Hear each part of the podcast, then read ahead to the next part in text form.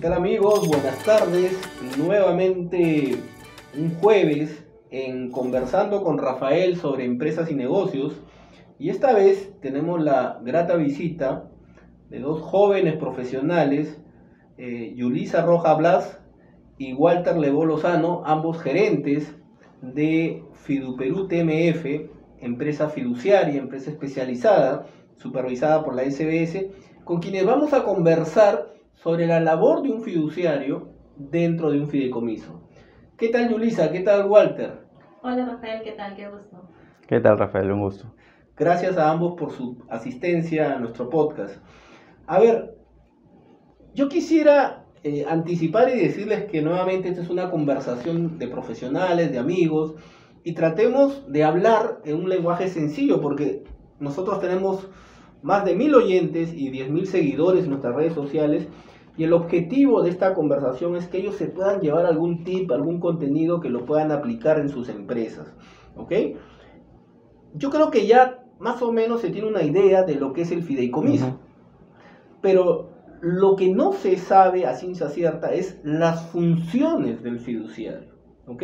Entonces les voy a pedir a ver que me resuman qué tipo de obligaciones tiene un fiduciario, porque se confunden las labores del fiduciario. Yo lo denomino honestamente custodio, porque es el que custodia algo, ¿no? Se las confunde con la labor de un supervisor de fideicomiso, se las confunde con un asesor de fideicomiso, como es el caso de IT Capital, me gustaría, por favor, que nos aclaren eh, eh, las labores de un fiduciario. Sí, mira, eh, de hecho, justo, justo has tocado un tema muy importante. En este caso, los fiduciarios lo que hacemos es administrar un patrimonio autónomo y, y seguimos todas las reglas del juego que están establecidas en un contrato, que es de hecho un contrato que tiene todo lo que las partes han acordado. ¿no? Entonces, un fiduciario es aquel que tiene obligaciones dentro del contrato para seguir paso a paso lo que han acordado las partes y también tenemos que seguir obligaciones que están reguladas por la superintendencia como presentar informes, hacer estados financieros, ¿no? Y... A ver, permíteme una interrupción, vamos a ir aclarando. Existen obligaciones del contrato, que es el que, el que constituye el fideicomiso las, las dicta, las ordena, y por otro lado tienes las obligaciones formales, administrativas, que te exige la SBS, que es quien le supervisa. Walter, en el caso concreto de un fideicomiso de administración de flujos de obra pública, ¿cuáles son las funciones del fiduciario? Mira, básicamente en el fideicomiso para obra pública lo que administra el fiduciario es el flujo de adelanto, según la, última modificación del reglamento de contrataciones del Estado. El fiduciario administra el contrato en función de requerimientos que solicita el interviniente, en este caso, el consorcio que se otorga, que consigue la buena pro, y este, este consorcio solicita una serie de requerimientos de fondos a un supervisor. El supervisor audita este requerimiento y es el fiduciario que hace la transferencia bancaria de los adelantos hacia... Digamos, quienes estamos familiarizados con este trámite, nuevamente le voy a pedir doble clic más sencillo. A ver, el fiduciario propone un borrador de contrato que las partes lo van a revisar, entiéndase la entidad y el contratista, usted le propone un borrador, existe ya un modelo, ¿ok? Pero hay detalles que se tienen que hacer a la medida de cada obra, perfecto. Luego de eso, ese contrato se eleva a escritura pública, es un contrato muy formal, también se publica tres veces en el Diario Oficial del Peruano, un resumen. También se inscribe en registros públicos. Y luego ustedes reciben el dinero, abren unas cuentas bancarias, se abre una cuenta de adelanto directo y una cuenta de adelanto de materiales en el banco que el contratista proponga. Es correcto. Y ustedes reciben el adelanto. Y ahí lo custodian, lo cuidan. Porque sabemos todos que el fideicomiso es un patrimonio autónomo. Nadie se puede meter, ni la SUNAT, laborales, acreedores. Listo, ustedes lo cuidan. Y luego, mes a mes, van a transferir dinero a los proveedores en forma directa o al consorcio, según las instrucciones visadas por el supervisor. Es correcto. Ok. En paralelo a ello vienen las obligaciones formales ante la SBS. ¿no? Eh, qué sé yo, reportar en la apertura de cuentas, hacer algunos informes trimestrales, me parece, Sí. pero digamos son obligaciones ya frente a la SBS que acreditan que ustedes están llevando un fideicomiso. Ustedes no revisan, no les corresponden eh, eh, elaborar los cuadros de desembolso, ustedes no hacen eso. No. No. No porque no esté hecho el, el- el expertise del fiduciario el entrar a un tema más Técnico. técnico de obra. Correcto. No, no, o sea, simplemente para aclarar, eh, ustedes tampoco, eh, digamos, no le dicen al supervisor cómo tiene que hacer su, su trabajo. No. Para eso está el especialista. Ujú. ¿ok? El supervisor en esencia hace dos labores. Valida- eh, visar cada desembolso mensual y validar la rendición de cuentas. Es correcto. Perfecto. Este, Y una tercera, visitar la, eh, visitar la obra. la obra, sí, sí, sí, según se pacte. Ahora, en la práctica, esas transferencias en su gran mayoría son una vez al mes, Ujú. ¿ok? Pueden ser más, nada lo impide. Sí. ¿ok? Quincenal, semanal. Eh, y lo más importante es que haya una comunicación fluida eh, con el supervisor del fideicomiso, que dicho sea de paso, me, me gustaría también que ustedes nos precisen quién es un supervisor de fideicomiso. Es una empresa especializada, ustedes tienen, me imagino, un- un- un- una lista de empresas y la ley les otorga a ustedes la facultad de designar a ese supervisor. ¿Ok? Y hago énfasis que son especialistas porque nos tocó hace poco ver un fideicomiso de una entidad pública que no tiene sentido mencionar, pero por ejemplo, quería designar a un supervisor persona natural. Ujú. Y primero que la ley no dice que tiene que ser persona natural o persona jurídica, pero se entiende que sí tiene que ser un especialista. Y segundo, la ley dice de que es el fiduciario que lo designa, no la entidad pública. Ujú. Entonces, eh, esa, eh, esa, esos supervisores con los que ustedes trabajan son especialistas con los cuales ustedes se sienten cómodos Ujú. y confían de que van a hacer una buena gestión del dinero que ustedes custodian. Sí, correcto. Nosotros tenemos un- una lista de supervisores con los Ajá. que trabajamos y de hecho eh, hemos validado con cada uno de ellos su experiencia, Correcto. cada uno tiene este, años en el, en el sector y de hecho cuando viene algún cliente a pedirnos un fideicomiso de este tipo, lo que hacemos es que a cada una de estas empresas les pedimos una cotización, ¿no? Y hacemos nosotros una evaluación interna de acuerdo a ciertos criterios que los decidimos en un comité interno y elegimos al supervisor, ¿no? De manera independiente. Ok, entonces ya nos ubicamos, eh, digamos, en el contexto macro de, de un fideicomiso. Eh, una, una, una gestión que hace todo fiduciario antes de estructurar un fideicomiso es la evaluación del compliance. ¿Ok? Nos gustaría que expliquen en palabras sencillas a nuestros oyentes qué es el compliance, cómo se hace el compliance, ¿ok? Porque si bien acá no se le está otorgando un crédito al contratista, tiene que pasar ese filtro que a veces nos ha tocado también, eh, eh, luego de que nos expliquen, a veces hay consorcios de que no se puede hacer eh, la estructuración. Entonces, con esa explicación, vamos a ir a una pequeña pausa para que ustedes nos expliquen en qué consiste el compliance. Perfecto, a ver, en la pausa dijimos que nos gustaría que nos expliquen en qué consiste el compliance, la evaluación del compliance, que es un requisito previo antes de eh, estructurar un fideicomiso.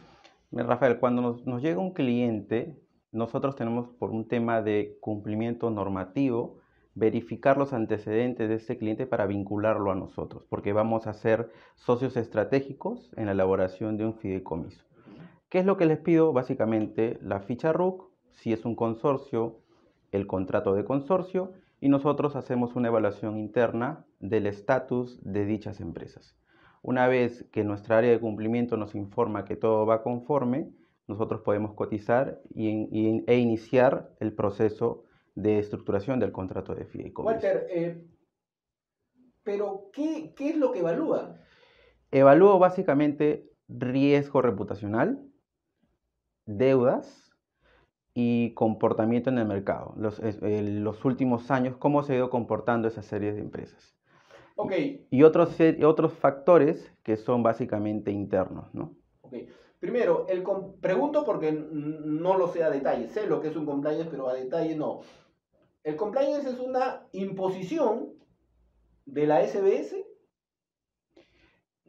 Pregunto, ¿es, así? O sea, eh, eh, ¿están obligados cualquier fiduciario a hacer una evaluación de compliance? Es la debida, es la debida diligencia. Y es una imposición, no es una imposición, sino es parte de la debida diligencia como empresa fiduciaria. Ok, es más, creo que el compliance es una norma de alcance general. Es una norma de alcance general global. Entonces, se tiene que hacer sí o sí para vincularte con algún tercero. En esa línea, sigo pensando en voz alta, en esa línea es, oye, yo hago, yo tomo esa debida diligencia para relacionarme con quien yo quiero relacionarme. ¿Ok? Nadie me dice que me tengo que obligar contigo, entonces quiero saber quién eres. Exacto. Y si hablamos de riesgo reputacional, en lenguaje sencillo diremos, oye, ¿qué? ¿Se revisa el Internet? ¿Noticias de Internet? Se revisa el Internet y se revisa ciertos aplicativos que son de uso exclusivo de la compañía. Eh, se, se, revisan listas, de, listas negras de ciertos mercados. Lo que, se, lo que se quiere evitar es relacionarme yo con una empresa que esté involucrada en temas de lavado de activos. Por lavado de activos, siempre escuché, lavado de activos, corrupción, de funcionarios, narcotráfico. Exacto. Entonces, yo no me puedo vincular con esas empresas porque un fiduciario es una empresa financiera supervisada por la superintendencia. Si yo me relaciono, llevaría a que pierda mi licencia.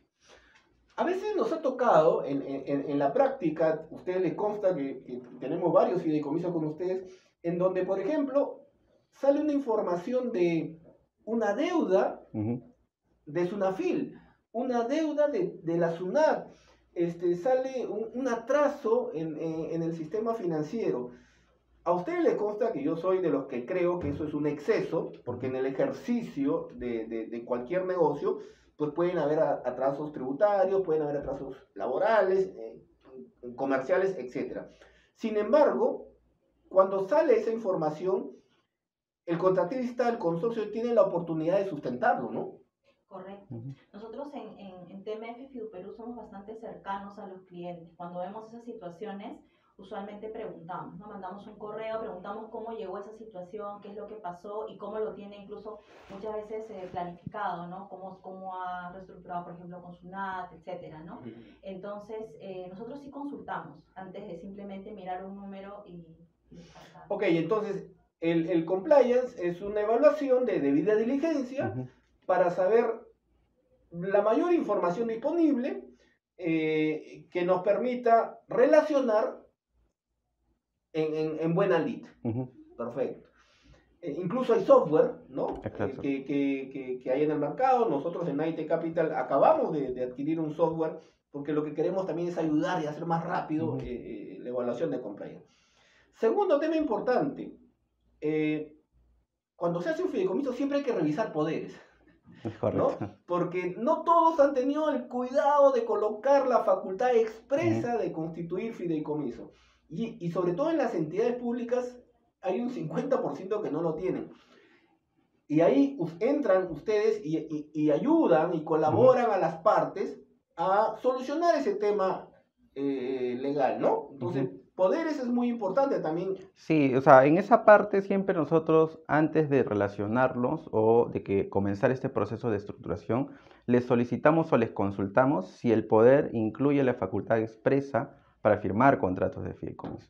Hoy uno constituye una empresa y le da facultades a un representante de forma general pero no tienen contemplado el fideicomiso. Entonces le pedimos que lo adecúen y conforme van pasando el proceso de estructuración, ellos van adecuando este poder, nosotros los superamos, los orientamos y salvamos esta, este inconveniente, ¿no? Para llegar al día de la firma del contrato este, con todo saneado, ¿no? Claro, porque si no va a ser observado en notaría y luego en registro público. Exacto.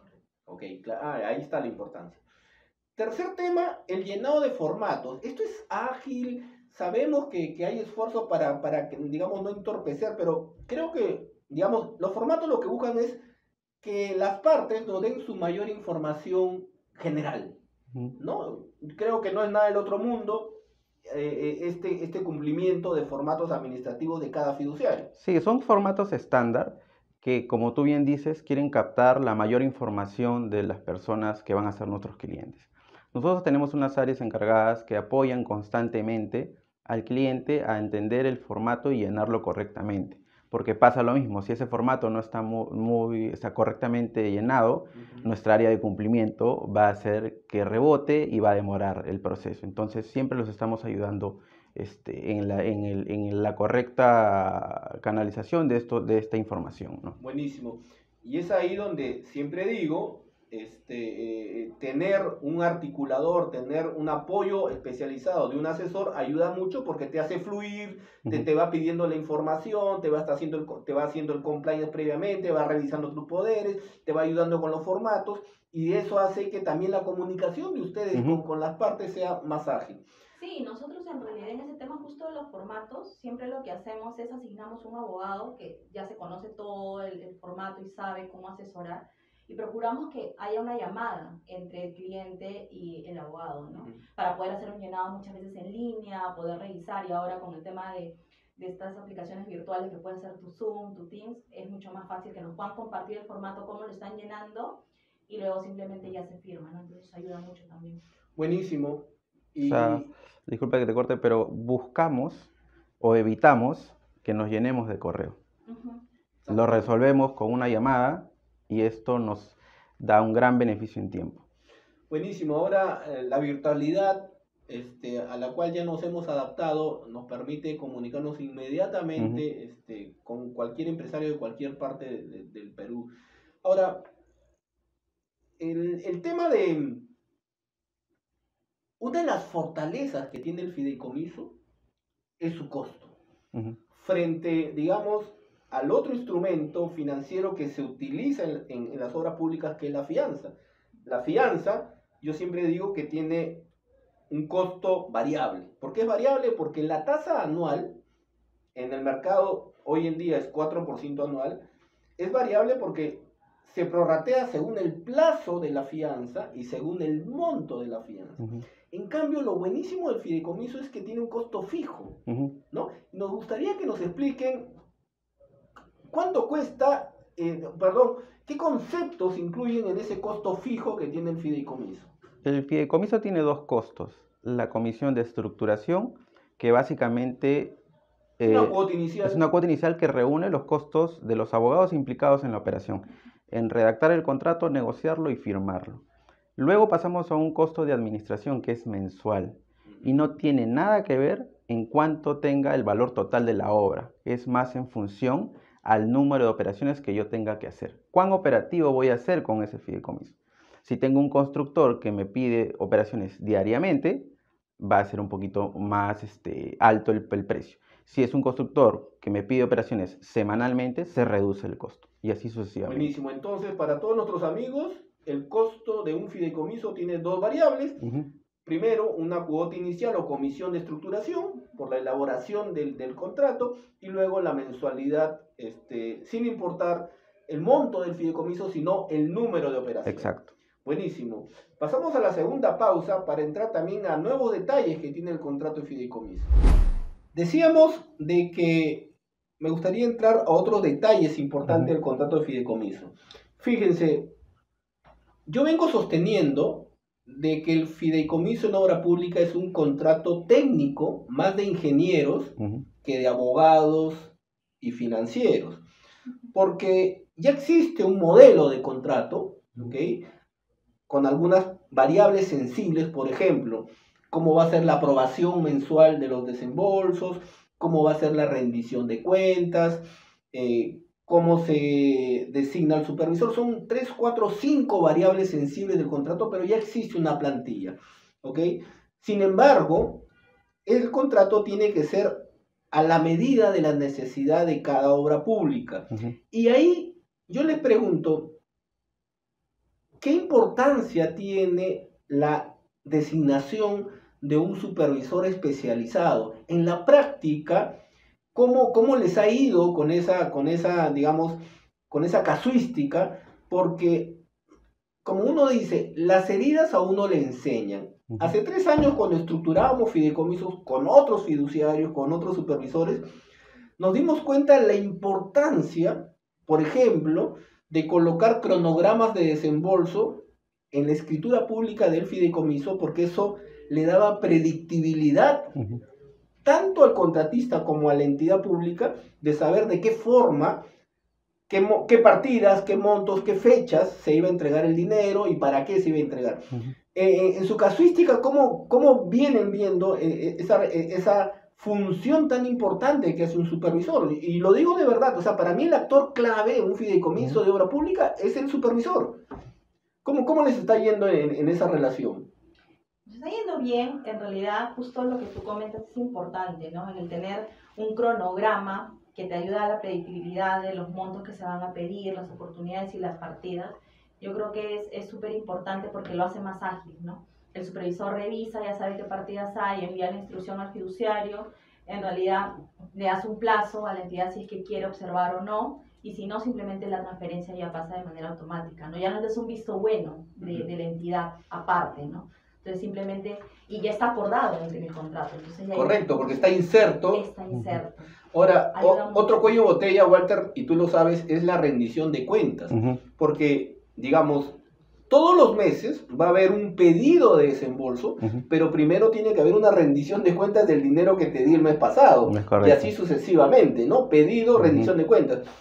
Y, y nos tocó vivir anteriormente rendiciones de cuenta en donde si tú no tenías un anexo, un cuadro de sustentos técnico-contables, quedaba a la libre discreción, discreción del supervisor aprobarte la rendición de cuentas de la forma como ellos creen. Entonces es importante también en la, en la predictibilidad de la rendición de cuentas que haya un cronograma de sustentos técnicos que les permita hacer más rápido, como tú dices, Yulisa, esa aprobación de rendición de cuentas, porque si no hay rendición de cuentas, tampoco va a haber visado del siguiente desembolso. Y lo que queremos todos es que el, contratista realmente reciba su adelanto en el momento pactado. Sí, en, ese, en ese punto nosotros este, tratamos de cotizar con supervisores que tengan experiencia administrando o vinculados a fideicomisos. Estos supervisores tienen ya un formato de rendición de cuentas súper sencillo que ayuda al constructor que tal vez por desconocimiento no puede o no sabe llenar este formulario, ellos acompañan en esta gestión. Entonces, cuando tengan que rendir este, el, dinero usado la semana anterior, ya lo tienen correcto y por eso esto se vuelve muy, muy, este, muy fluido. Entonces, semanalmente o mensualmente, nosotros ya llegamos a la validación del supervisor y liberamos el dinero. Entonces, ya no hay este cuello de botella, ¿no? Una, una de las cosas que, que yo destaco de, de, de Fiduperú, y disculpen el Pulicherry, es la versatilidad y la fluidez con que ustedes actúan. ¿Y por qué la versatilidad es importante? Porque ustedes van al detalle de cuántas operaciones necesita eh, un fideicomiso, pactan a la medida de, ese, de, esa necesidad. Segundo, también son conscientes de los trajines que tiene una obra pública. Por ejemplo, en una obra pública siempre va a haber suspensiones, paralizaciones, y, y cuando sucede eso incluso hay un cargo menor porque no hay función que en ese periodo de tiempo a veces no haces, digamos, el 100% de tus actividades como fiduciario ni el 100% de las actividades como supervisor. Entonces corresponde también cargar un importe menor. A veces el adelanto también se gasta antes que el, que el adelanto de materiales, entonces no tiene sentido que la cuenta bancaria del adelanto directo siga generando costos financieros. Esa versatilidad es muy importante y no es otra cosa que entender cómo funciona una obra pública, ¿no? O sea, a nivel comercial es entender cómo funciona la obra pública y entender también lo que quiere el cliente. Entonces, siempre buscamos el acercamiento al cliente para entender sus necesidades y reflejarle en una cotización justa, que te indique todos los costos desde el día cero y que no caigas eh, eh, más adelante en costos este, adicionales que no los contemplaste estamos la, letra chica, ¿no? Estamos, cuando, digamos, hay otros este, contratos que a la luz general puede parecer de menor costo, pero en los extras ahí vas a, volar. Estamos acostumbrados a ver el número como una cuota. Entonces tú ves un número pequeño y dices, hoy ya estoy, pero en la letra pequeña están los detalles. Entonces al final terminas diciendo, y eso aplica a todo el mercado, oye, el fideicomiso es caro, y el fideicomiso no es caro. O sea, el fideicomiso tiene un costo acorde al mercado y acorde a la situación del país. Entonces, eso hay que este, sacarlo del pensamiento de, muchos empresarios y pedir que se acerquen más al producto porque es una garantía, absoluta en el mercado, es la más potente que tiene el mercado, ¿no? Sí, yo siempre he dicho que el fideicomiso es la reina de la garantía justamente porque crece patrimonio autónomo eh, inembargable, inalienable, que nadie puede meterse ahí lográndose que el objetivo para el cual fue constituido, en este caso una obra pública, el dinero vaya exclusivamente eh, a ese objeto.